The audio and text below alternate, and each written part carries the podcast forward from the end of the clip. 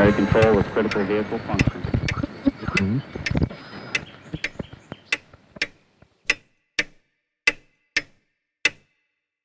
Herzlich willkommen zu Zukunft Denken, Episode 42. Der Titel der heutigen Episode ist Gesellschaftliche Verwundbarkeit, ein Blick hinter die Kulissen. Ein Gespräch mit Herbert Sauruck. Herbert Sauruck ist Präsident der Österreichischen Gesellschaft für Krisenvorsorge und ist internationaler Blackout- und Krisenvorsorgeexperte. Ist auch Autor zahlreicher Fachpublikationen sowie gefragter Keynote-Speaker und Interviewpartner zum Thema ein europaweiter Strom, Infrastruktur sowie Versorgungsausfall. Blackout. So beschäftigt er sich seit zehn Jahren mit der steigenden Komplexität und Fragilität lebenswichtiger Infrastrukturen sowie mit den möglichen Lösungsansätzen, wie die Versorgung mit lebenswichtigen Gütern wieder robuster und antifragil gestaltet werden kann.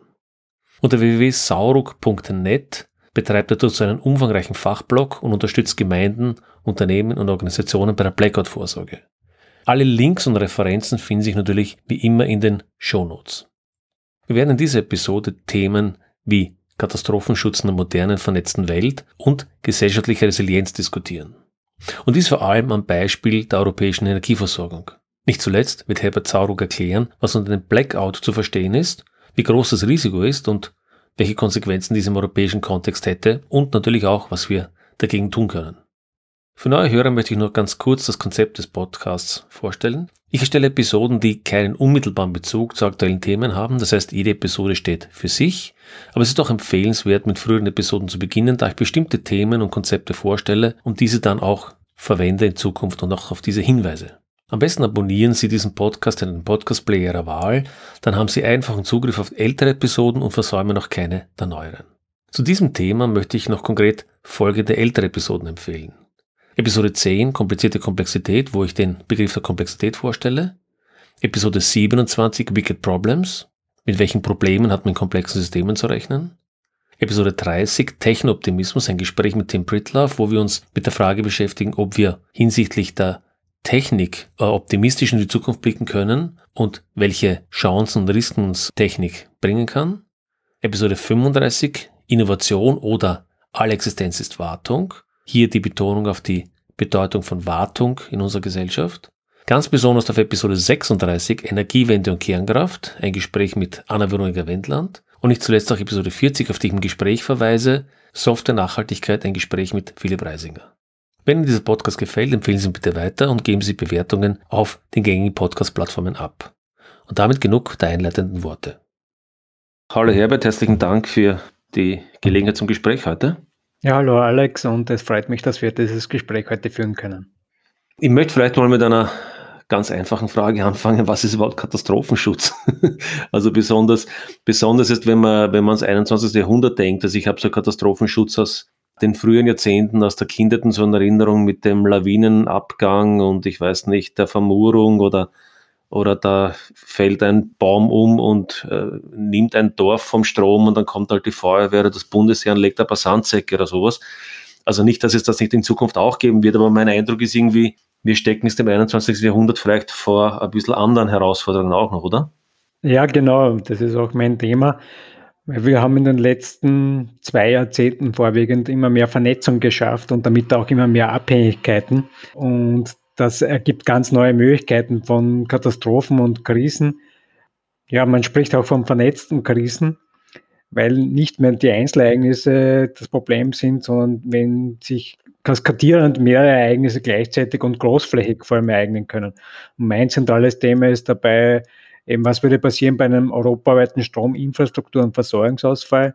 Es könnte genauso äh, größer Zwischenfall im Internet zu ähnlichen Auswirkungen führen. Äh, also es gibt da einige Herausforderungen und das Grundproblem dabei ist, und das war auch mein Einstieg vor zehn Jahren, wir sind da aber noch nicht darauf vorbereitet, weil wir noch immer diese alte Welt im Kopf haben, da durchaus sehr erfolgreich sind in der Bewältigung und Vorbereitung, aber auf diese neuen Möglichkeiten, die zum Glück bisher noch nicht so richtig eingetreten sind, sieht man jetzt von der Pandemie ab, die haben wir noch nicht am Radar und vor allem jeder Einzelne von uns ist eigentlich nicht darauf vorbereitet. Aber auch die Erwartung, der Staat wird schon was gemacht haben oder vorgesorgt haben, die zeigt sich sehr häufig als Illusion. Und das ist das Gefährliche eigentlich auch daran, weil wir schon sehr lange keine großen Krisen mehr hatten und daher weil nicht damit vor, also darauf vorbereitet sind und wahrscheinlich auch nicht damit umgehen können keine großen Krisen, auf das möchte ich gleich nochmal zurückkommen. Vielleicht noch ein Hinweis, wo du sagst, diese Vernetzung. Ich habe ja in anderen Podcast-Episoden habe ja das Thema Internet, welche, welche Bedeutung hat Software, Internet und so weiter in der heutigen Welt. Und ich glaube, vielleicht nochmal, um das zu betonen, wir leben in einer Welt, wo fast alle dieser großtechnischen Systeme irgendwie miteinander verbunden sind. Nicht? Wir haben, du hast gesagt Stromnetz, ne? dein Thema ist das Stromnetz und wir werden darauf später natürlich auch noch dann eingehen und, und da ein bisschen auch in den, hinter die Kulissen blicken. Äh, aber das Stromnetz wiederum ist die Voraussetzung für Internet, für Netzwerk, für IT. IT wiederum ist Voraussetzung für Kommunikation.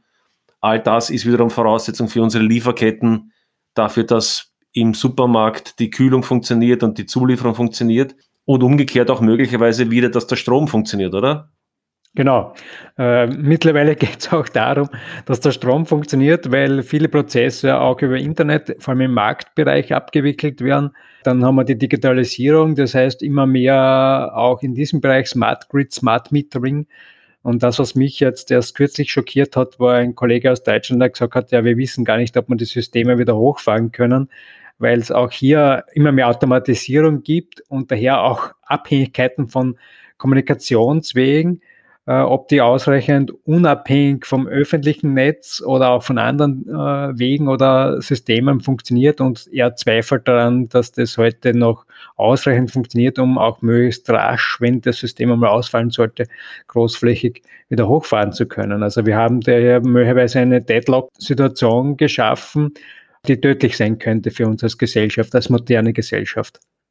Also Deadlock, das heißt, das eine führt zum Ausfall des anderen und das andere wiederum dafür, dass man das eine möglicherweise nicht, äh, nicht hochbekommen wird. Genau. Und eine meiner größten Sorgen auch beim Thema Strom, also Blackout, also großräumiger Ausfall, ist ja auch die Telekommunikationsversorgung, weil es hier einfach viele Erfahrungen gibt aus lokalen Ausfällen, äh, wenn Infrastrukturen betroffen sind, die normal 24-7, 365 unterwegs sind und hier es wirklich in diesem Bereich zu Ausfällen kommt, weil die USV oder die Notstromversorgung nicht mehr funktionieren, dass hier Hardware-Schäden von bis zu 30 Prozent beobachtet wurden. Und wenn das großflächig auftritt, dann kriegen wir die Telekommunikationsversorgung nicht hoch. Und ohne Telekommunikationsversorgung gibt es keine Logistik, keine Warenverteilung, keine Produktion. Und damit kommen wir wieder auf das grundsätzliche gesellschaftliche Problem, dass wir eigentlich nicht mehr überlebensfähig sind. Bevor wir uns sozusagen dann in die, in die unter Anführungszeichen Untiefen der, des Energiethemas auch da hineinwagen, vielleicht noch vorweg ein, zwei konzeptionelle Fragen. Nämlich ein Begriff, der immer wieder hier auftritt, ist der Begriff der Robustheit oder eben der Resilienz auch. Ja? Und ich glaube, Resilienz ist ein Begriff, den du auch immer wieder verwendest, auch in deinen Vorträgen und der mir persönlich auch sehr wichtig ist. Vielleicht können wir kurz einmal klären, was dein Verständnis des Resilienzbegriffs ist und warum ich es mal annehme, dass für dich der Begriff der Resilienz wichtig ist und wahrscheinlich auch wichtiger als der der Robustheit. Oder, oder habe ich das falsch äh, verstanden? Ja, ich bin da immer sehr kritisch gleich, weil Resilienz ist heute ein Modewort.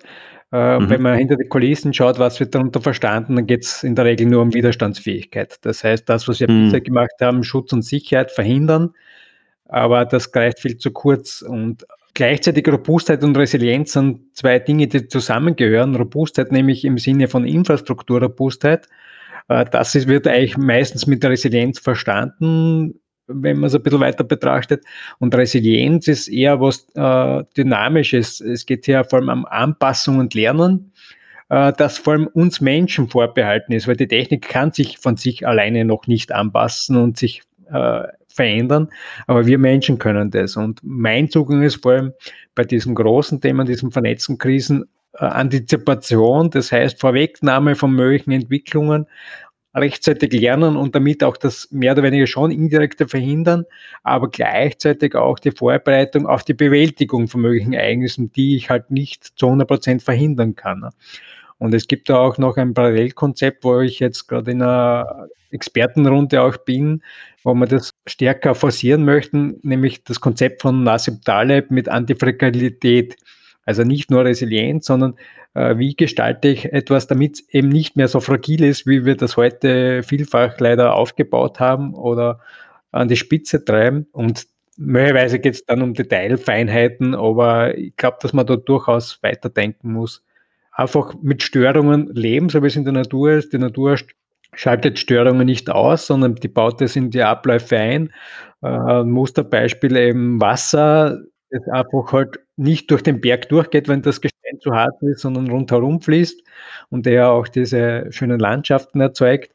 Äh, und ich glaube, da müssen wir einfach auch dazu lernen und eben nicht alles versuchen zu verhindern, sondern auch da ein bisschen mit den Entwicklungen mitzugehen und halt uns vor allem uns selbst anzupassen an diesen neuen Herausforderungen. Was mich daran erinnert, was für mich irgendwie so ein ganzer, vielleicht, vielleicht eine interessante Überlegung zum Bereich Resilienz, Antifragilität ist. Ich habe kürzlich mit einem Kollegen gesprochen zu, zu einem ganz anderen Thema, da sind wir auch auf das Elektriz Elektrizitätsthema gekommen und der hat gemeint, möglicherweise wäre es für unsere Gesellschaft langfristig besser, wenn wir nicht so langfristige Zeiten hätten, wo es überhaupt keine Störung gibt. Weil wir in Europa, in Österreich im Besonderen, haben wir eigentlich, wer hat einen Stromausfall erlebt? Also ich meine, ich weiß nicht, vielleicht mal eine Minute irgendwo, aber eigentlich ist das ein Ereignis, das nicht vorkommt, jedenfalls in der Vergangenheit. Und äh, das ist, weil du Nassim Taleb gesagt hast, ne? er, er vergleicht immer die Volatilität also er sagt immer, wir fürchten uns vor der Volatilität, also er spricht natürlich auch von Finanzmärkten und er sagt, die Volatilität ist nicht das Problem, das Problem ist der, ist der Kollaps, ist der Crash. Und äh, wenn ich das jetzt auf das übertragen würde, würde ich sagen, die Tatsache, dass wir ein System haben, das bis dato so robust war, dass wir eigentlich nie kleine Probleme hatten, führt eigentlich dazu, dass wir uns quasi in Sicherheit wiegen, wäre meine Interpretation und quasi alle Sicherungsmaßnahmen links und rechts vergessen haben. Hätten wir aber mehr Volatilität, wäre das die Hypothese, würde es mal da in Otterkring einen Stromausfall geben, dann mal in St. Veit und dann mal, ich weiß nicht, irgendwo in Vorarlberg, so, dann wären wir quasi mehr an diese, an diese Dynamik gewöhnt und würden uns auch besser an das anpassen. Dann wären wir vielleicht resilienter und wären auch in der Lage, mit dem besser umzugehen. Macht das ein bisschen Sinn, so diese Überlegung? Vollkommen richtig. Ne? Äh, man nennt es auch Verletzlichkeitsparadox oder Sicherheitsparadox. Äh, je sicherer etwas scheint, desto verwundbarer ist man eigentlich dadurch, weil man eben die Handlungskompetenzen nicht mehr hat, um damit umzugehen, wenn was passiert. Und das ist auch meine große Sorge für Mitteleuropa insbesondere oder für Europa insgesamt, weil wir eine so hohe Versorgungssicherheit in allen Lebensbereichen, eben Strom, Wasser, Lebensmittel, Gesundheit haben und gewohnt sind, haben wir in den letzten Jahren sehr viele Rückfallebenen abgebaut, technischer Seite und auf der menschlichen Seite einfach die Fähigkeit nicht mehr, wir haben keinen Vorrat mehr, wir können nicht mehr mit solchen Krisen umgehen, also diesen Kippschalter in uns aktivieren, damit man heute auch eine Krise anders angeht wie der Normaltag. Und das ist eine massive Achillesferse für unsere Gesellschaft, weil Blackout zum Beispiel gibt es weltweit immer wieder, auch in Nordamerika. Aber dort ist man einfach gewohnt, weil das regelmäßig auftritt und kann damit umgehen. Und bei uns fehlt das. Und der kleine Ausfall ist da sogar zu wenig. Wir haben das durchaus in Wien immer wieder, dass irgendwelche Bezirksteile ausfallen. Aber da funktioniert ja fast alles andere weiter. Ne? Und daher auch ein bisschen ein falsches Bild. Wir orientieren uns an dem Stromausfall, wenn wir den überhaupt erleben, richtigerweise, äh, und glauben, das ist einfach größer. Aber das ist eben bei einem Blackout nicht der Fall. Das ist ein komplett anderes Szenario, auch wenn der Auslöser mal der Stromausfall ist. Aber das, was dann folgt, ist komplett etwas anderes. Und hier fehlt uns vor allem die Erfahrung. Und daher können sich viele das auch nicht vorstellen und auch nicht den Schritt setzen, die Antizipation, sich darauf vorzubereiten. Jetzt, wenn wir uns vielleicht erst langsam dem Thema der, der Energieversorgung nähern, weil das vielleicht ja auch heute unser Kernthema sein möchte, vielleicht noch eine, eine kurze These vorweg, weil wir haben ja von Anfang an schon ein bisschen die Überlegen gehabt, dass sich ja doch in den letzten Jahren oder Jahrzehnten etwas verändert hat. Stichwort war stärkerer Grad an Vernetzung, stärkerer Grad an auch Digitalisierung, der die Dinge mehr in, sagen, in eine Abhängigkeit bringt, die wir vorher in der Form nicht hatten. Es gibt noch eine andere These, die mir persönlich erst vor kurzem so geläufiger geworden ist und da würde ich auch gerne deine Meinung hören. Was ich, glaube ich, lange Zeit unterschätzt habe, ist die Dauer, die es braucht, bis wir als Gesellschaft ein technisches Großsystem wie das Internet, wie eine Stromversorgung, wie was auch immer man sich in der Dimension vorstellen kann, bis wir die als Gesellschaft im Griff haben. Das heißt, äh, bis wir, wir erleben das jetzt gerade im Internet, das ist jetzt gerade mal auf einer breiteren Basis vielleicht 20 äh, Jahre alt, also im Sinne, dass es jetzt eine größere Auswirkung hat. Die technischen Grundlagen gehen natürlich länger zurück und wir erleben eigentlich, dass wir plötzlich mit Phänomenen konfrontiert sind, die wir eigentlich gar nicht in Wahrheit denken, wie in Facebook, Politik und solche Sachen, wo wir eigentlich gar nicht mehr so wirklich wissen, wie wir mit dem umgehen sollen. Das wird wahrscheinlich, meine These wäre noch 10, 20 Jahre dauern, bis sich das vielleicht eingespielt hat und bis wir mit dem umgehen können. Und die Energieversorgung, ist, möchte ich die Brücke bis zur Energieversorgung machen. Meine These wäre, die Energieversorgung war bis dato von über Jahr, ja, fast Jahrhunderte über eine bestimmte Art von Kraftwerken, bestimmte Art von Grids, von Netzwerken, von Verbrauch, äh, Verbrauch und äh, Produktion äh, dominiert. Und wir hören es oftmals, ach, wir haben ja die Technologie für Smart Grids und für dieses und jenes. Wir brauchen das quasi nur umsetzen und zack, das funktioniert schon. Und, und, und ich habe da ein ganz schlechtes Bauchgefühl dabei in dieser, in dieser Umsetzung, weil ich ihm glaube, dass man hier dramatisch unterschätzt, die Dauer, die wir eigentlich brauchen, um eine solche Migration in den Griff zu bekommen. Ist das auch etwas, was dir Gedanken macht in dem Kontext oder bin ich da auf der falschen Spur? Nein, muss ich leider vollkommen bestärken oder bestätigen.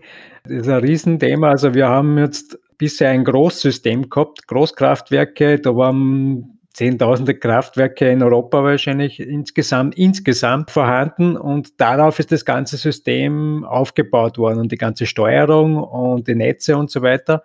Und jetzt haben wir in den letzten Jahren plötzlich Teile davon rausgenommen oder nehmen jetzt immer mehr davon raus. Und auf der anderen Seite kommen Millionen neue Kraftwerke dazu, nämlich kleine Photovoltaik- und Windkraft, eben größere Anlagen die aber ganz anders verhalten haben als diese bisherigen Großkraftwerke. Und wir versuchen das weiterhin mit unserem linearen, mechanistischen, äh, mechanischen Denken zu steuern. Und das funktioniert nicht. Da sind wir eben, durch Vernetzung entsteht Komplexität und vor allem die Dynamik steigt, die Geschwindigkeit steigt. Und wir sind aber noch mit unserem Denken und einem sehr langfristigen Horizont unterwegs und das ist, was nicht zusammengeht. Ne? Und das andere, was du eh auch so, super adressierst, ist ja, Komplexität verhält sich ganz anders und wir haben das aber nicht am Schirm, weil das nicht Teil der Ausbildung ist, weil es nur wenige Experten gibt, die sich wirklich intensiv damit beschäftigen. Und das macht mir besonders Sorge, weil, weil, weil ich einfach glaube und auch durch Vorfälle laufend bestätigt bekomme, dass diese Komplexität auch im Stromversorgungssystem, wie sie heute schon ist und dann zukünftig mit immer mehr Smart-Technologien und immer mehr Akteuren, die mitspielen, Marktplayer, enorm schnell in kurzer Zeit steigt, nämlich exponentiell. Und das ist ja ein Begriff, der uns seit einem Jahr verfolgt in der Pandemie. Und das ist aber auch das Thema bei Komplexität. Und wir glauben, wir haben das weiterhin im Griff. Und das Ereignis am 8. Jänner, wo es eben zum zweitschwersten Zwischenfall im europäischen Verbundsystem gekommen ist, war für mich die Bestätigung für das, was ich seit Jahren predige. Für die Branche war es eigentlich die große Überraschung, weil man hat jetzt sehr viele Jahre sehr viel Aufwand betrieben, um sowas zu verhindern. Und das ist trotzdem passiert. Da, da würde ich jetzt wirklich ganz gerne einhaken. Vielleicht können wir da jetzt sozusagen den Einkehrschwung in Richtung, in Richtung europäisches Elektrizitäts- oder Energieversorgung, Versorgungssystem machen. Vielleicht könntest du, äh, weil ich, ich persönlich habe gesehen, wie wenig ich davon eigentlich verstehe, vielleicht kannst du mal so ein paar Eckpunkte sagen.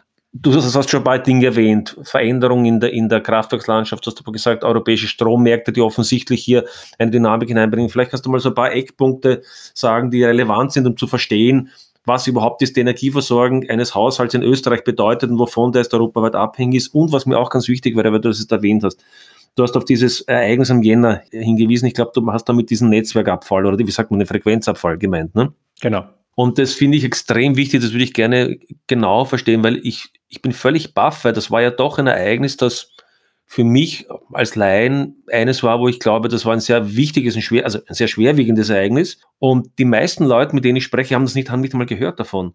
Die meisten Medien haben das irgendwo vielleicht äh, in der Fußnote, in der dritten Fußnote links unten, da ist vielleicht was passiert, aber eigentlich irgendein technisches Detail. Aber dass das eigentlich, würde ich glauben, einer der wesentlichsten Vorfälle in dem Kontext seit, seit längerer Zeit war. Das würde ich ganz gerne ein bisschen aufarbeiten und genauer verstehen. Vor allen Dingen jetzt im Zusammenhang mit dieser europäischen Komponente, ja, vielleicht könntest du mal ein paar, ein paar Dinge uns da erklären. Also ich beginne mal damit, der Strom kommt zwar verlässlich aus der Steckdose, aber dahinter steckt nicht ein lokales oder nationales Stromversorgungssystem, sondern ein europäisches Verbundsystem, das von Portugal bis in die Türkei geht. Also auch Türkei ist Teil des Systems, von Italien bis nach Dänemark. Das ist ein gemeinsames System, das nur im Ganzen funktioniert. Äh, und wir haben jetzt auch da im Zuge des 8. Jäners zum Teil doch dann gehört, ja, alles ist sicher, Österreich ist gut aufgestellt und so weiter. Äh, ich kann unterstreichen, wir sind in Österreich wirklich gut aufgestellt, weil wir auch sehr viel Glück haben mit unserer Wasserkraft, mit den Bergen, mit den Pumpspeicherkraftwerken und Laufwasserkraftwerken. Aber wir sind Teil eines Verbundsystems, wo 36 Länder zusammenarbeiten. Und wenn dieses System untergeht, dann ist egal, wie gut wir unsere Hausaufgaben gemacht haben, wir gehen mit unter. Und das ist leider viel zu wenig bewusst und wird auch dann falsch kommuniziert, wenn man nur diesen nationalen Bereich ansieht. Und wir haben jetzt seit einigen Jahren oder seit einem Jahrzehnt, seitdem ich mich damit beschäftige, eine Entwicklung aus unterschiedlichen Richtungen, die die Fragilität dieses Systems immer mehr erhöht. Das eine ist der Strommarkt, was du angesprochen hast. Das heißt, wir haben ein Unbundling, eine Aufsplittung der Systemelemente in Erzeugung, Kraftwerkspark, dann die Netze, die das Ganze, den Strom verteilen und dann halt Vertrieb und Stromhandel. Und der Stromhandel muss per se nicht auf die Versorgungssicherheit, auf die physikalischen Rahmenbedingungen Rücksicht nehmen. Und der Handel hat halt per se auch die Aufgabe zu zocken, um halt Gewinne herauszuholen oder für uns als Kunden billigere Preise. Und das hat schon mehrfach, zuletzt im Juni 2019, zu sehr kritischen Situationen geführt, wo es beinahe zum Kollaps hätte kommen können, wenn da irgendwas anderes dazugekommen ist. Aber wäre.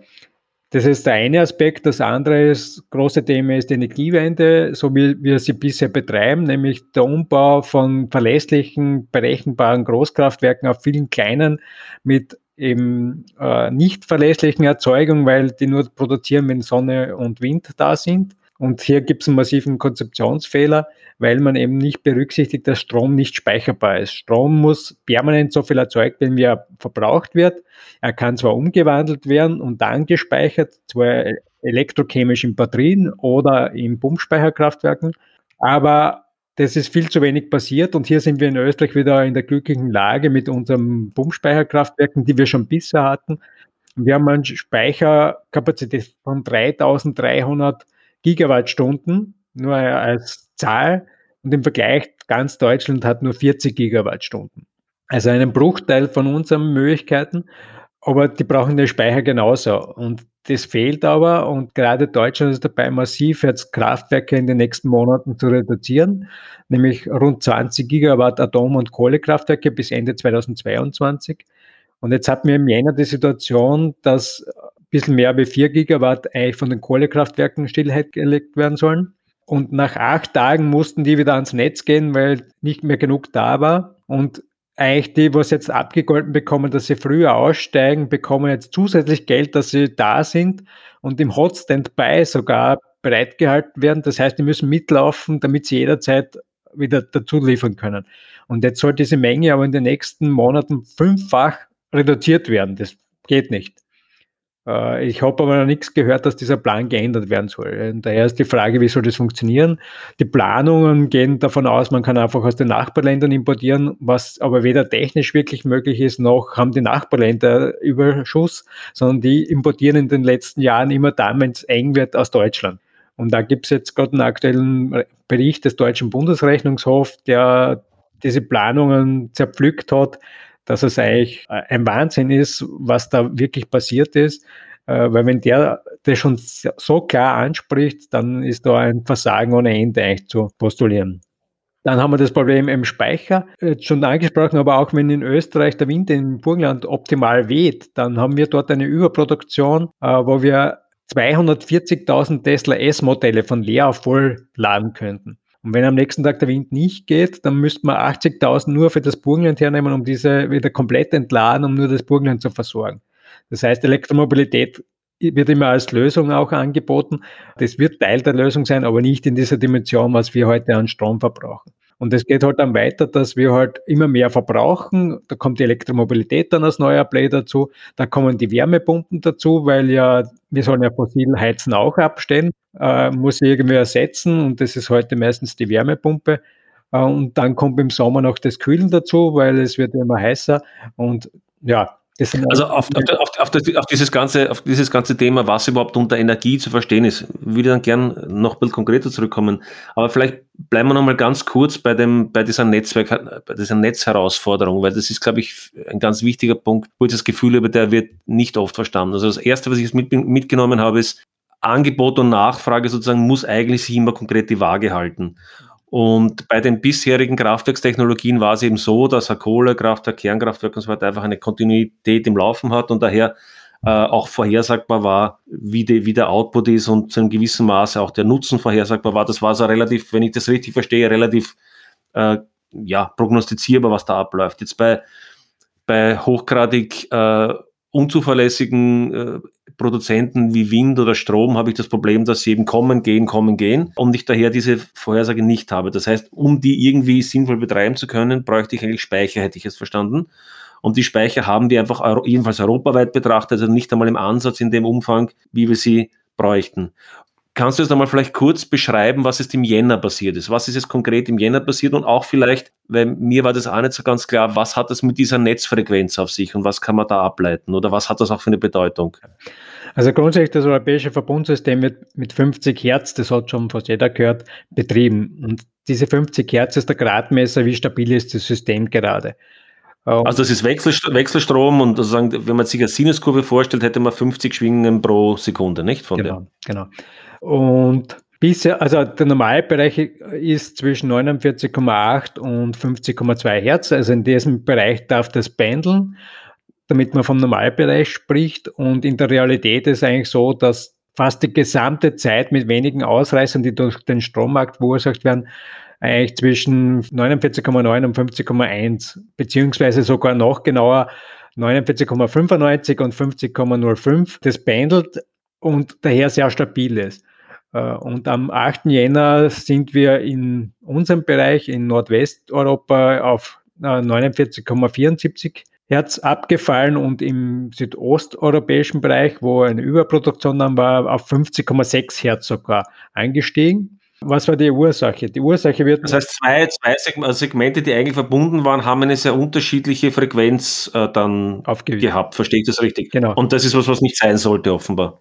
Nein, weil es kam zu einer Netzaufsplittung. Das heißt, das Gesamtnetz wurde in zwei Teile getrennt. Und warum ist das passiert? Es gab in Kroatien eine Überlastung. Das war meines Erachtens ziemlich sicher mit dem Strommarkt in Verbindung zu bringen. Nämlich es gab eine starke Produktion, weil es gab einen Feiertag äh, am 8. Jänner am Balkan und es wurde sehr viel Strom vom Balkan Richtung Iberische Halbinsel, Richtung Spanien und Frankreich transportiert, wo sehr viel zu diesem Zeitpunkt importiert wurde. Das hat dazu geführt, dass in Kroatien ein Umspannwerk oder ein Betriebsmittel überlastet wurde. Äh, man hat die Alarme, die schon Stunden vorher aufgetreten sind, ignoriert. Das kennen wir auch von der Deepwater Horizon zum Beispiel. Und irgendwann war es dann zu viel und dann hat sich das Betriebsmittel einfach zum Eigenschutz, damit nichts kaputt wird, abgeschaltet. Das hat dazu geführt, dass diese Last dann auf andere Betriebsmittel übertragen wurde.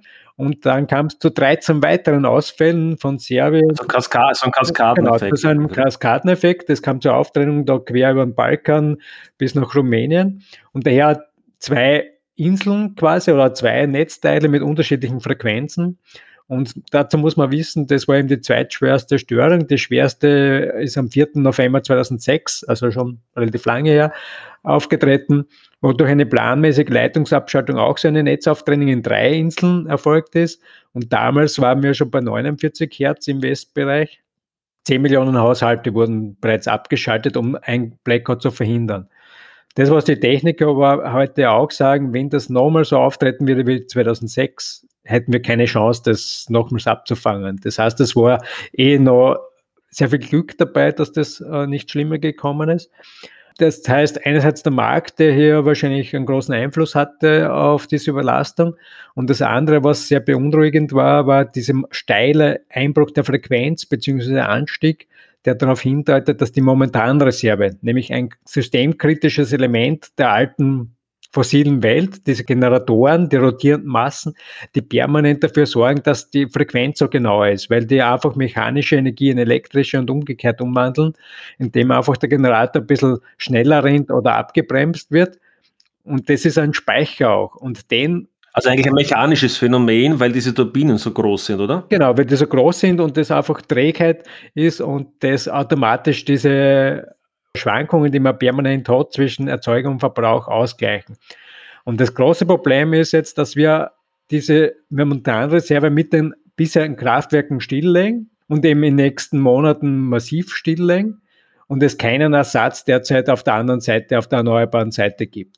Es gäbe zwar die Möglichkeit, diese Generatoren weiterlaufen zu lassen. Das wäre das einfachste und schnellste, das möglich wäre.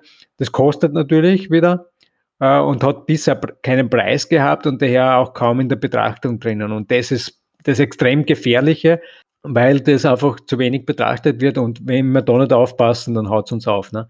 Äh, und wir hatten schon letztes Jahr äh, im April oder zu, vor genau einem Jahr die Situation mit dem Lockdown, mit dem ersten Lockdown, wo der Stromverbrauch massiv gesunken ist, in manchen Ländern bis zu 20 Prozent, dass wir da schon zum Teil mit sehr wenig Momentanreserve unterwegs waren und wir eigentlich viel Glück hatten, dass es nicht schiefgegangen ist. Das heißt, die Momentanreserve kann ich mir so, also das bieten natürlich nur die alten Großkraftwerke, die diese großen Turbinen haben. Da verstehe ich, weil das offenbar eine mechanische Frage ist. Und das heißt, die kann man sich ein bisschen so vorstellen wie ein Dämpfungsglied vielleicht oder wie so ein, genau. so ein Dämpfungsglied in dem System, dass irgendwie sozusagen, wenn schnelle Änderungen sind, quasi eine gewisse wie soll man sagen, ein bisschen Ruhe hineinbringen, kann man sich das bildlich vielleicht so vorstellen. Ein Stoßdämpfer, ne? Also, Stoßdämpfer. Genau. Mhm, mhm. Also weil du hast permanent diese Lastsprünge auch drinnen, weil halt irgendwas Größeres dazuschaltet oder Kraftwerk reingeht und das ist ein Stoßdämpfer. Und jetzt nehmen wir den Stoßdämpfer raus und wir haben auf der anderen Welt eigentlich nichts Vergleichbares verfügbar. Es gibt auch den Ansatz mit Batteriespeicher und Leistungselektronik. Und da gab es schon Beispiele, zum Beispiel in Großbritannien, 2019 war das jetzt, glaube ich, im August, ja, 2019 im August, wo es beinahe zum Kollaps kam, aber wo schon so viel Batteriespeicher eingebaut sind, die systemdienlich, ist auch wichtig, nicht nur Batteriespeicher, sondern systemdienlich auch programmiert, verhindert haben, dass es zum Blackout kam. In Südaustralien gab es schon ein Blackout, auch durch den Umstieg erneuerbar. Äh, dort wurde ein Batteriespeicher gebaut und auch in Texas wird jetzt aufgrund der Ereignisse im Februar gerade ein großer Batteriespeicher von Tesla gebaut, um diesen Stoßdämpfer wiederherzustellen. Nur wir sind um viele Faktoren größer mit unserem System wie jetzt das südaustralische oder texanische Netz. Wenn Texas zum Beispiel werden 28 Millionen Menschen versorgt, in Europa reden wir von 500 oder fast 600 Millionen Menschen, die versorgt werden. Das heißt viel größer, das heißt, wir brauchten viel größere Dimensionen an solchen Lösungen. Und das kann man nicht heute auf morgen bauen. Äh, ein Wort, das mir ist oder ein Gedanke damit gekommen ist, wie du über die Strommärkte gesprochen hast, aber auch über die, über die Kraftwerksreserven, war der Begriff der Effizienz, der, der mir da, glaube ich, auch nicht ganz unwichtig zu sein scheint. Also ich habe den Eindruck, weil du vorhin Nassim Taleb gesagt hast, und Nassim Taleb hat einen sehr, wie ich finde, sehr schönen Spruch gesagt, die meisten modernen Effizienzmaßnahmen sind sozusagen verzögerte Bestrafung. Also mit der Idee, dass wir in unserer Gesellschaft so, wir machen Strommärkte und quasi, oh, da, da wird es der Strompreis dann um, weiß nicht, 10% billiger oder was auch immer billiger wird. Also wir machen Effizienzmaßnahmen, Effizienzmaßnahmen, aber das sind Effizienzmaßnahmen, die sozusagen Schönwettereffizienz ist irgendwie. Das wäre sozusagen meine, meine Hypothese jetzt. Das heißt, solange alles schön geht, haben wir 10% uns erspart. Aber diese Effizienzmaßnahmen führen sehr häufig dazu, dass Resilienz aus dem System herausgenommen wird, dass Robustheit herausgenommen wird. Und wenn es dann zu einer Krise kommt, gibt es dann einen richtigen Knall. Und das, was ich mir vorher quasi erspart habe, die 10%, zahle ich danach dann unter Umständen dutzendfach zurück, wie wir so jetzt auch bei der Pandemie sind. Nicht? Über Jahrzehnte haben uns die Experten gesagt, es wird zu einer Pandemie kommen. Bereitet euch vor, sie wird kommen. Wir haben sozusagen eigentlich noch zynisch gesprochen das Glück, dass die Corona-Pandemie vergleichsweise niedrige Sterblichkeit hat verglichen zu den Pandemieoptionen, die eigentlich vorhergesagt wurden. Wir haben uns nicht vorbereitet und wir sind natürlich jetzt in die Milliardenkosten gelaufen, weil wir als Gesellschaft nicht vorbereitet waren. Ne? Also sozusagen diese Idee Effizienz versus Resilienz. Vollkommen richtig, kann ich nur vollkommen unterstreichen. Das ist das große Problem. Äh, auch im Strombereich gibt es äh, so einen Ausfallswert, SAIDI-Wert genannt. Der, das ist Deutschland bei 15 Minuten, Österreich bei rund 30 Minuten pro Kunden. Und ja, und das wird immer als, als Beweis dafür geführt, dass eh alles super ist. Ne? Nur das ist Vergleich mit Äpfel und Birnen, weil wenn ich dann auf einmal tausende Minuten habe, dann ist das völlig irrelevant, was vorher wenig Minuten war. Und auch von den Kosten her nicht vergleichbar. Und gerade ein europäisches Blackout würde so einen Schaden global anrichten, nämlich weil die gesamten Lieferketten zusammenbrechen und das würde auch durchaus von dem, was wir jetzt uns erspart haben, kosten. Aber das ist uns nicht bewusst äh, und daher laufen wir einfach in diese Katastrophe hier sehenden Auges mehr oder weniger, zumindest wenn man sehen will, hinein. Ja. Bevor wir sozusagen auf das möchte ich noch ein bisschen auch deklinieren, was es so ein Blackout bedeuten würde. Aber vorweg vielleicht, wenn wir zwei der anderen Dinge noch angesprochen haben.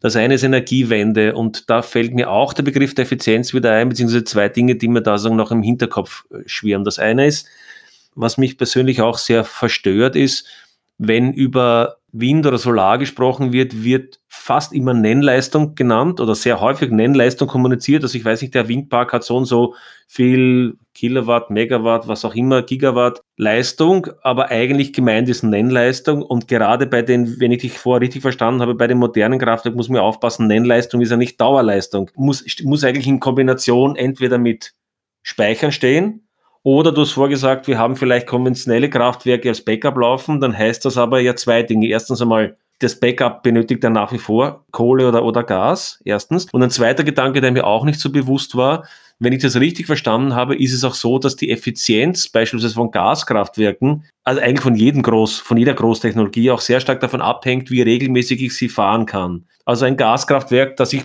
sozusagen prognostiziert, dass du über eine Woche mit der und der Leistung fahren kann oder prognostiziert fahren kann, ist wesentlich effizienter als ein Gaskraftwerk, das hoppla, jetzt haben wir zu wenig Wind, jetzt müssen wir schnell hochfahren, hoppla, jetzt haben wir zu viel Wind, jetzt müssen wir runterfahren. Ist diese Betrachtung, äh, was kannst du dem abgewinnen? auch nur unterstreichen, das Problem ist auch, dass die Störanfälligkeit von Großsystemen steigt, wenn die ständig Wenn sie hoch und runter fallen. Hm. Genau, diese Schwankungen. Und ich habe am optimalsten Wirkungsgrad und auch effizientesten und auch CO2-ausstoßmäßig am besten, wenn ich konstant fahren kann und nicht ständig da mal dumm wirken muss. Ne?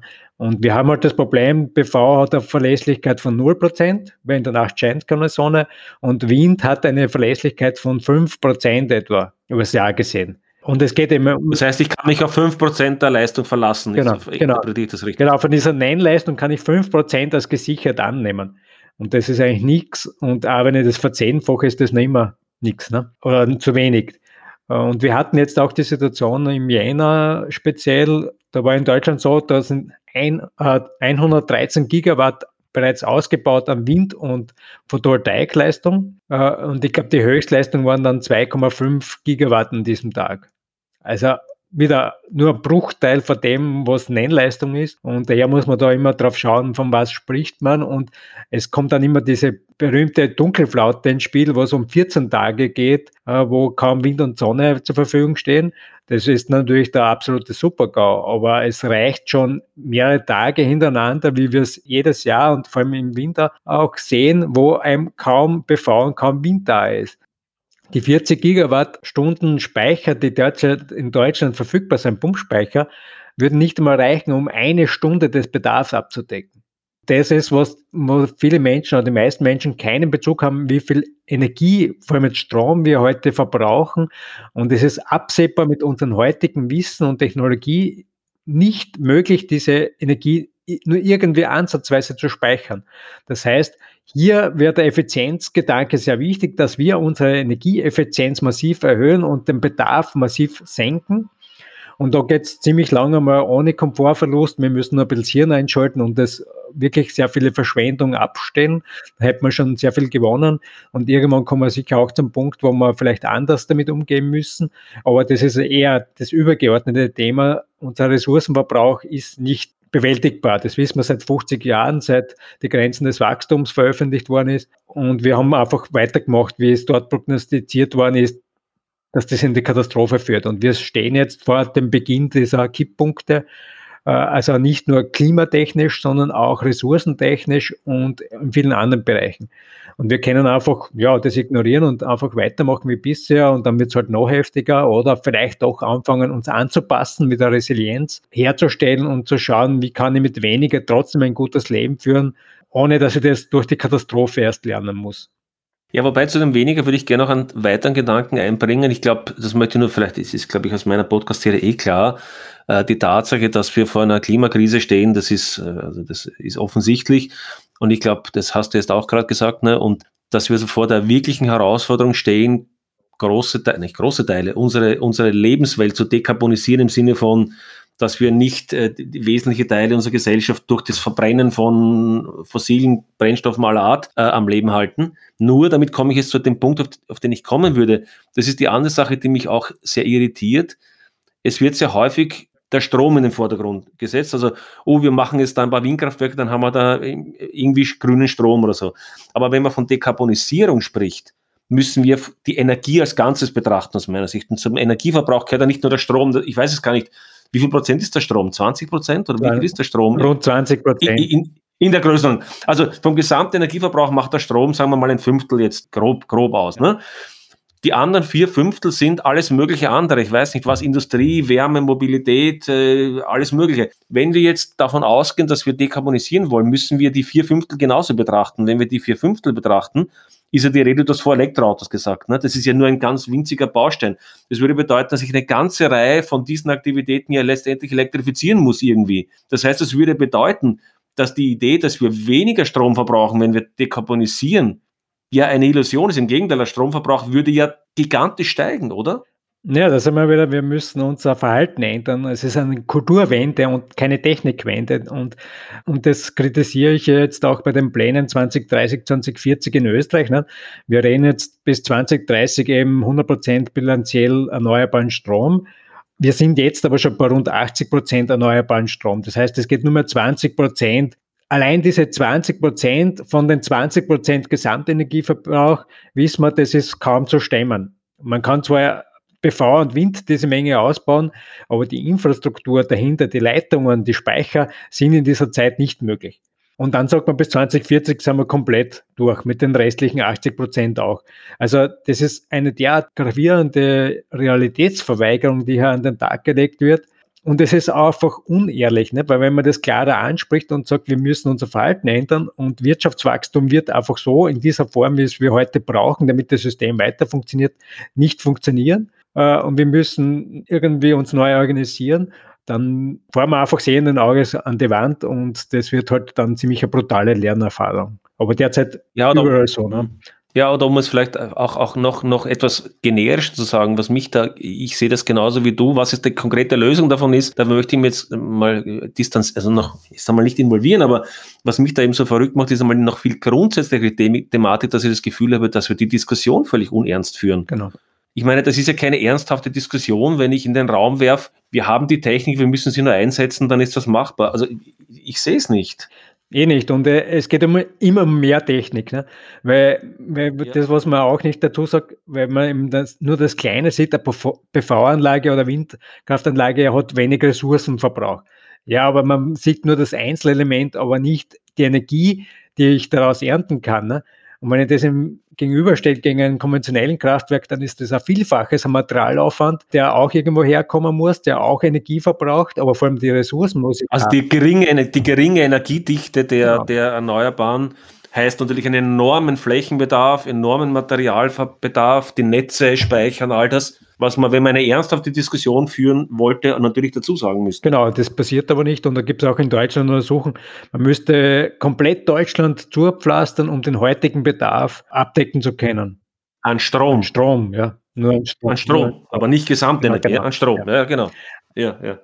Okay, also belassen wir es vielleicht einmal dabei, außer es fällt jetzt noch irgendwann irgendein wichtiger Punkt ein, den wir nicht bedacht haben. Ich würde jetzt ganz gerne jetzt auch zu diesem Thema des Blackouts kommen. Jetzt da ich würde es mal so interpretieren, wir haben jetzt ein, die Vorzeichen stehen nicht wahnsinnig günstig aufgrund der europäischen Netzwerksituation, aufgrund der Energiemärkte, die hier einen Druck ausüben, aufgrund des, der Energiewenden, die versucht werden, aber die auch alle möglichen Störfaktoren einbringen. Äh, könntest du vielleicht einmal versuchen zu beschreiben, wenn du sagst Blackout, was verstehst du darunter? Ist im europäischen Kontext, was könnte zu so einem Blackout führen? Und äh, was wären dann einmal so die ja, unmittelbaren Konsequen Folgen davon? Also es ist ganz wichtig, immer vorweg zu definieren, was versteht man unter einem Blackout, weil da sehr unterschiedliche Meinungen dahinter stecken. Wenn ich davon spreche, dann geht es um einen plötzlichen, überregionalen, das heißt weite Teile Europas betreffenden und länger andauernden Strom als Auslöseereignis, aber auch Infrastruktur- und Versorgungsausfall. Und eine Hilfe von außerhalb ist nicht möglich. Das heißt, das, was wir bei lokalen, regionalen Ereignissen immer machen, Hilfe zuführen, ich kann wegfahren, das funktioniert bei einem Blackout nicht. Damit habe ich komplett andere Auswirkungen wie das, was wir sonst gewohnt sind, auf die wir eben nicht vorbereitet sind. Und das Gravierende ist eben, dass zeitnah den binnen Minuten auch die gesamte Telekommunikation ausfällt, also Handy, Internet, Festnetz, punktuell vielleicht länger, aber ich würde davon ausgehen, großteils binnen Minuten. Und damit kommt alles zum Stillstand. Es gibt keine Kasten, es gibt keine Treibstoffversorgung, äh, es gibt keine, Auf also die Aufzüge bleiben stecken, der öffentliche Verkehr bleibt stecken äh, oder stehen, Skilifte bleiben stehen, bis hin Kühlketten fallen aus. Also wirklich komplett keine Tankstellen gehen mehr. Also es kommt abrupt einfach alles zum Stillstand. Und das große Problem, das massivst unterschätzt wird, ist, dass das einfach nicht dann wieder funktioniert, wenn der Strom wieder da ist, sondern dass da enorm lange Wiederanlaufzeiten zu erwarten sind.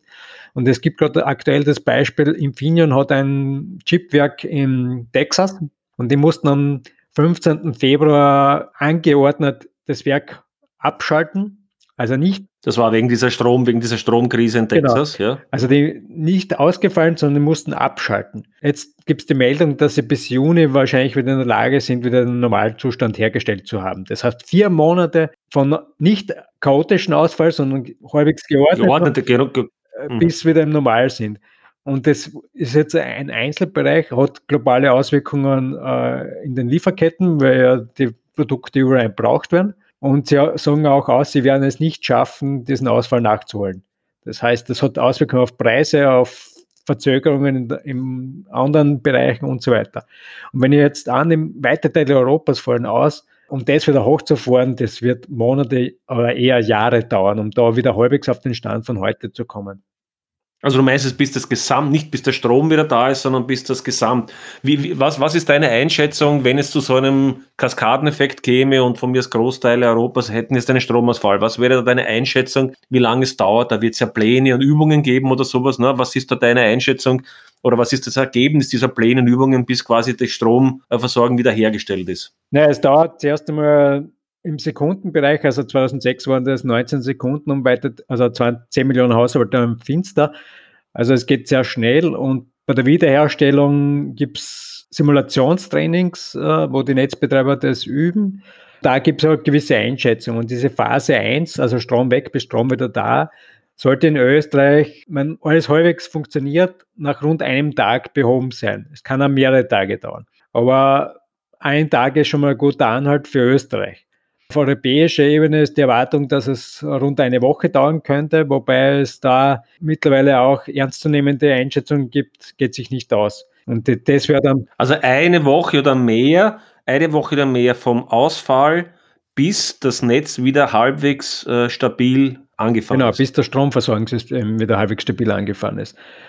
Und auch für Österreich wichtig, wenn ich einmal sage, an Tag stehe wieder, ist schon mal super, ne? Dann funktioniert zumindest Wasser, Abwasser äh, und Heizung wieder. Aber solange das Gesamtsystem nicht groß genug und stabil ist, kann es jederzeit beim Zusammenschalten dieser Teilnetze äh, wieder zu Komplettausfälle kommen. Das ist eine regelmäßige Erfahrung in der Simulationswelt. Daher bei uns wichtig, auch zu warten, bis irgendjemand sagt, nämlich die Austrian Power Grid, die systemverantwortlich ist, es ist ausreichend stabil genug, damit man das andere wieder überhaupt startet, weil sonst crasht es dann völlig. Ne? Und erst dann beginnt wieder die Wiederherstellung der Telekommunikationsversorgung, die Phase 2, die völlig unterschätzt wird. Und auch hier muss man eben erwarten, dass es zumindest mehrere Tage dauert, bis die Telekommunikationsversorgung wieder stabil ist. Stabil. Also Phase 1, die reine, mal die Basis hochfahren des Stroms, ein bis zwei Wochen, so jedenfalls nach Schätzungen. Und dann Phase 2 wäre dann andere Systeme. Na, na, Phase 2 ist in meiner Betrachtung nur die Telekommunikationsversorgung. Also, ah, nur Telekommunikation. Okay. Also Strom ein Tag, eine Woche in dem Bereich oder auch länger. Das ist mit Unsicherheit, je länger es dauert, behaftet. Und dann Telekommunikation auch mehrere Tage im Bestfall, bis das wieder häufig stabil funktioniert, weil ähm, Hardware-Schäden, Störungen, Überlastung, wenn alle Leute dann telefonieren wollen. Und wenn der Stromausfall über 72 Stunden geht, dann ist so gut wie sämtliche Notstromversorgung, die es gibt, ausgefallen. Und dann sind vor allem noch schwerere Schäden zu erwarten. Das heißt, dann steigt die Unsicherheit, wie lange die Phase 2 dauert. Äh, und erst dann kann erst äh, wieder begonnen werden, Produktion, Warenverteilung, Treibstoffversorgung. Das heißt, wir kommen im besten Fall in die zweite Woche, um wieder Versorgung anlaufen lassen zu können. Nicht das, was wir heute gewohnt sind, sondern damit es überhaupt einmal anläuft. Also eine Notfallversorgung. Eine Notfallversorgung. Dass, dass überhaupt einmal wieder in die Gänge kommt. Ja? Also im besten Fall Notfallversorgung. Ja? Aber das heißt, wir haben ja doch in Krankenhäusern, in wesentlichen Polizei und so weiter, Feuerwehr, haben wir ja Notfallversorgung, oder? Äh, das glauben viele. Krankenhäuser sind die einzigen Einrichtungen, die äh, Notstromversorgung vorgeschrieben haben, nämlich für 24 Stunden. Äh, es wurde da in den letzten Jahren durchaus versucht, das ein bisschen auszuweiten auf 48, 72 Stunden. Aber meine persönliche Erfahrung in der Zusammenarbeit mit Gesundheitseinrichtungen ist, Krankenhäuser sind zwar auf einen Stromausfall vorbereitet, aber nicht auf einen Blackout. Äh, und das hat sich leider erst in einem Projekt auch ziemlich brutal bestätigt, wo man dann in der Detailanalyse festgestellt hat, am zweiten Tag wäre keine OP mehr möglich gewesen, wäre äh, keine Reinigung mehr möglich, weil das bisher eben nicht vorgehalten wurde. Das haben wir jetzt geändert. Aber ich glaube, dass das in vielen Einrichtungen noch gar nicht bewusst ist oder angeschaut worden ist. Und es geht dann weiter mit Lebensmittelversorgung, wo die oft auch nur wenige Tage, drei, vier Tage, im besseren Fall sieben Tage erreicht. Also Lebensmittelversorgung ist für die allgemeine, für die nein, allgemeine nein, nein, nein, für Krankenhaus. Für Gesundheitseinrichtungen, mhm. auch Pflegeeinrichtungen sind meistens sehr kurz nur selbstversorgungsfähig. Gibt positive Ausnahmen mit 14 Tagen, aber das sind Ausnahmen. Aber in der Regel eher kurz und wenn da nichts nachkommt vor der zweiten Woche, dann habe ich ein Problem. Daher fordere ich immer auf, Klartext zu sprechen und nicht das, was im Best Case vielleicht irgendwie möglich wäre. Das ist noch viel zu wenig das Thema. Ne? Wenn ich mir das so vorstelle, wären wir eine Reihe von, oder würden wir eine Reihe von systemischen Effekten oder Rückkopplungseffekten haben. Ich meine, ein Krankenhaus, das im Prinzip dann nach wenigen Tagen nicht mehr, eigentlich nichts mehr machen kann, wenn ich das richtig verstehe. Ne? Also da, habe ich schwer kranke Menschen liegen, die nicht einmal mehr basisversorgt werden können eigentlich. Ärzte, die nicht mehr in, anfahren können, möglicherweise, weil sie kein Benzin haben oder der öffentliche Verkehr nicht geht. Die, die Mitarbeiter der Elektrizitätswerke, wie kommen die in die Arbeit? Wie, wie werden die versorgt? Äh, Lebensmittelversorgung von Supermärkten wird ja auch nicht darauf auf, ausgelegt. Also ich war vor, vor zwei Jahren in London und da hatte ein, einer der großen äh, britischen äh, Lebensmittelketten, bin ich hineingegangen, waren fast alle Regale leer und das, das hatte damit zu tun, dass sie irgendwo ein Netzwerk oder IT-Problem hatten in einem der Zu, also es war eigentlich ein relativ banales Problem, aber innerhalb von ein, zwei Tagen waren die, waren die, waren die leer, die Geschäfte es ist ja nicht zu erwarten, dass es bei einem Stromausfall anders aussehen würde. Ganz im Gegenteil, weil die ja auch massiv von Strom und IT und Transport abhängig sind. Und wenn eben die Treibstofflogistik nicht funktioniert, weil die Tankstellen nicht funktionieren, und zwar nicht nur während des Stromausfalls, sondern auch dann, wenn die IT noch nicht funktioniert, also die Telekommunikation, dauert es auch ewig lang, das wieder zu synchronisieren und auf eine halbwegs vernünftige Notversorgung zu kommen. Und daher ist ja auch mein zentraler Appell, es müssen sich möglichst viele Menschen zumindest zwei Wochen selbst versorgen können mit dem, was sie brauchen im Alltag. Das ist halt ein bisschen Wasser für die ersten Stunden, äh, sollte es während des Stromausfalls ein Problem dort geben. Äh, für drei bis fünf Tage Wasser, zwei Liter pro Person und Tag. Dann Lebensmittel, um zwei Wochen über die Runden zu kommen. Das ist relativ einfach. Nudel, Reis, Konserven. Äh, das ist ja nicht der normal Versorgung, sondern dass ich zumindest halbwegs gut über die Runden komme. Und dann, wenn ich Medikamente brauche, Insulin oder sonstige kritische, dass ich da auch immer einen Puffer zu Hause habe, und dann halt, wenn ich Spezialbedürfnisse habe, wie Kleinkinder oder Haustiere oder sonst irgendwas, dann muss ich das auch berücksichtigen. Es ist relativ wenig Aufwand, aber wir sind uns dessen nicht bewusst und wir haben das alles aufgegeben, weil sie sehen immer irgendwo was oft mit Kanäle ständig einkaufen gehen. Und ich habe gerade diese Woche eine Twitter-Umfrage gemacht, wie schaut es aus mit der Eigenversorgungsfähigkeit und es haben fast 1000 Menschen teilgenommen und 55 Prozent schaffen nicht einmal eine Woche. Und vielleicht auch die, weil du vor das, den, den Aufzug erwähnt hast, das ist so eins meiner, ist also eins meiner, meiner Hobbybeispiele. Für mich ist der Aufzug so ein schönes, so ein schönes äh, technikgeschichtliches Beispiel für eine der Techniken, also 1850 hat der Herr Elijah Otis diese Notbremse erfunden, die also dazu führt, wenn quasi das Seil reißt, dass die Kabine nicht da so horrormäßig in den Keller rast, sondern dass sie halt mit so, mit so Blöcken äh, gebremst wird. Und das war dann der Beginn im Prinzip des, der Explosion der Aufzugnutzung. Ne? Und, und von dann hat man gesehen, was man für mich am Aufzug so schön sieht als Technikbeispiel ist, dass eine Technik, die halt als Komfortmittel beginnt, immer mehr so in die zur Notwendigkeit wird. Weil wenn ich jetzt im vierten Stock, ich wohne im vierten Stock, in meinem Aufzug, früher sind wir zu Fuß raufgegangen, das war auch machbar, nicht? Es haben sich gewisse Dinge drehen sich um. Früher waren die Erdgeschosswohnungen die Wohnungen der reichen Leute, nicht? Heute ist es die Dachgeschosswohnung solche Dinge drehen sich um, aber das ist ja eher banal. Aber wenn ich in einem Haus mit 30, 40, 50 Stockwerken wohne, ist das nicht mehr banal, ob ich den Aufzug oder nicht habe. Bleiben wir beim Wasserbeispiel. Äh, ja, selbst wenn, selbst wenn draußen das Bundesheer oder irgendjemand mit einem Wasser oder sonst was LKW kommt, wie bringe ich meine Kanister Wasser in den 30. Stock hinauf und hinunter?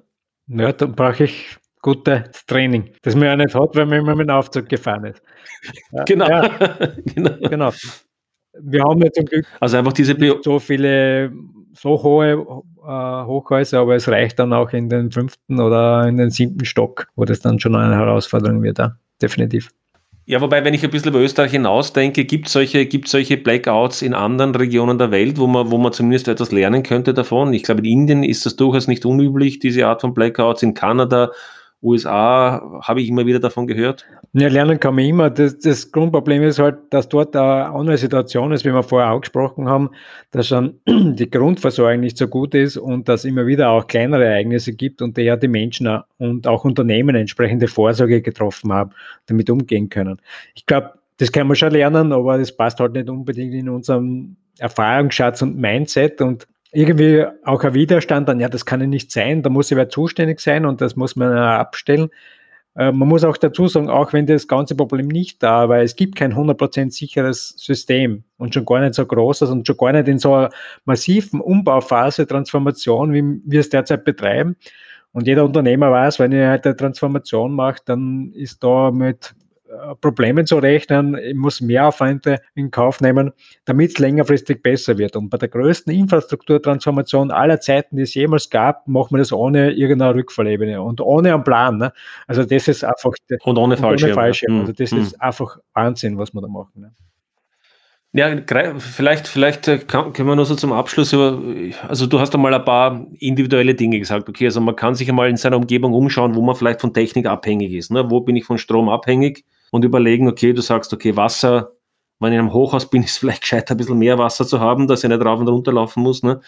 Lebensmittelversorgung, okay. Das ist jetzt so die individuelle Ebene. Gibt es auf der individuellen Ebene noch was, was ich machen könnte? Beziehungsweise viel von dem, was wir jetzt sprechen, ist ja auch eine, wie wir vorgesagt haben, etwas realitätsfremder Diskurs im Sinne von, wie gehen wir die Energiewende an und so weiter. Was sollten wir auf der politischen Ebene auch, ich meine, Politik ist ja auch letztendlich, ich involviere mich als, als Individuum. Also was, was wäre da auf der politischen oder Energiewende-Seite zu tun oder zu denken, um hier in eine bessere Richtung zu kommen? Wir sind ein bisschen jetzt blockiert, weil oben halt eine Richtung geht und dort kommt man schwer weiter. Aber auf der individuellen, jetzt politischen und Anführungszeichen Ebene auch, ich glaube, der wichtige Punkt ist auch die Eigenvorsorge und dann auch im Kopf zu haben, wir müssen das gemeinsam schaffen, nämlich die Nachbarschaftshilfe oder auch äh, größer in der Gemeinde oder im Grätzl, dass wir zusammenhelfen müssen. Also das ist ganz ein zentraler Punkt. Wenn wir das nicht machen, und es ist derzeit in vielen Köpfen, ich muss mich verstecken, ich muss mich bewaffnen und verteidigen, dann haben wir sofort verloren, dann ist vorbei. Aber wenn wir schaffen, möglichst lange im Gespräch zu bleiben und zusammenzuhelfen, dann haben wir eine Chance, zumindest einige Tage länger, bis hoffentlich wieder was anläuft, das äh, auf die Reihe zu kriegen. Und das, äh, auf Energiewendebasis ist es einfach wichtig, wir müssen funktionale Systeme, funktionale Einheiten schaffen. Und da ist mein Thema Zugang Energiezellensystem, äh, was halt derzeit auch schwierig ist, weil die regulatorischen Vorgaben das eher behindern statt fördern.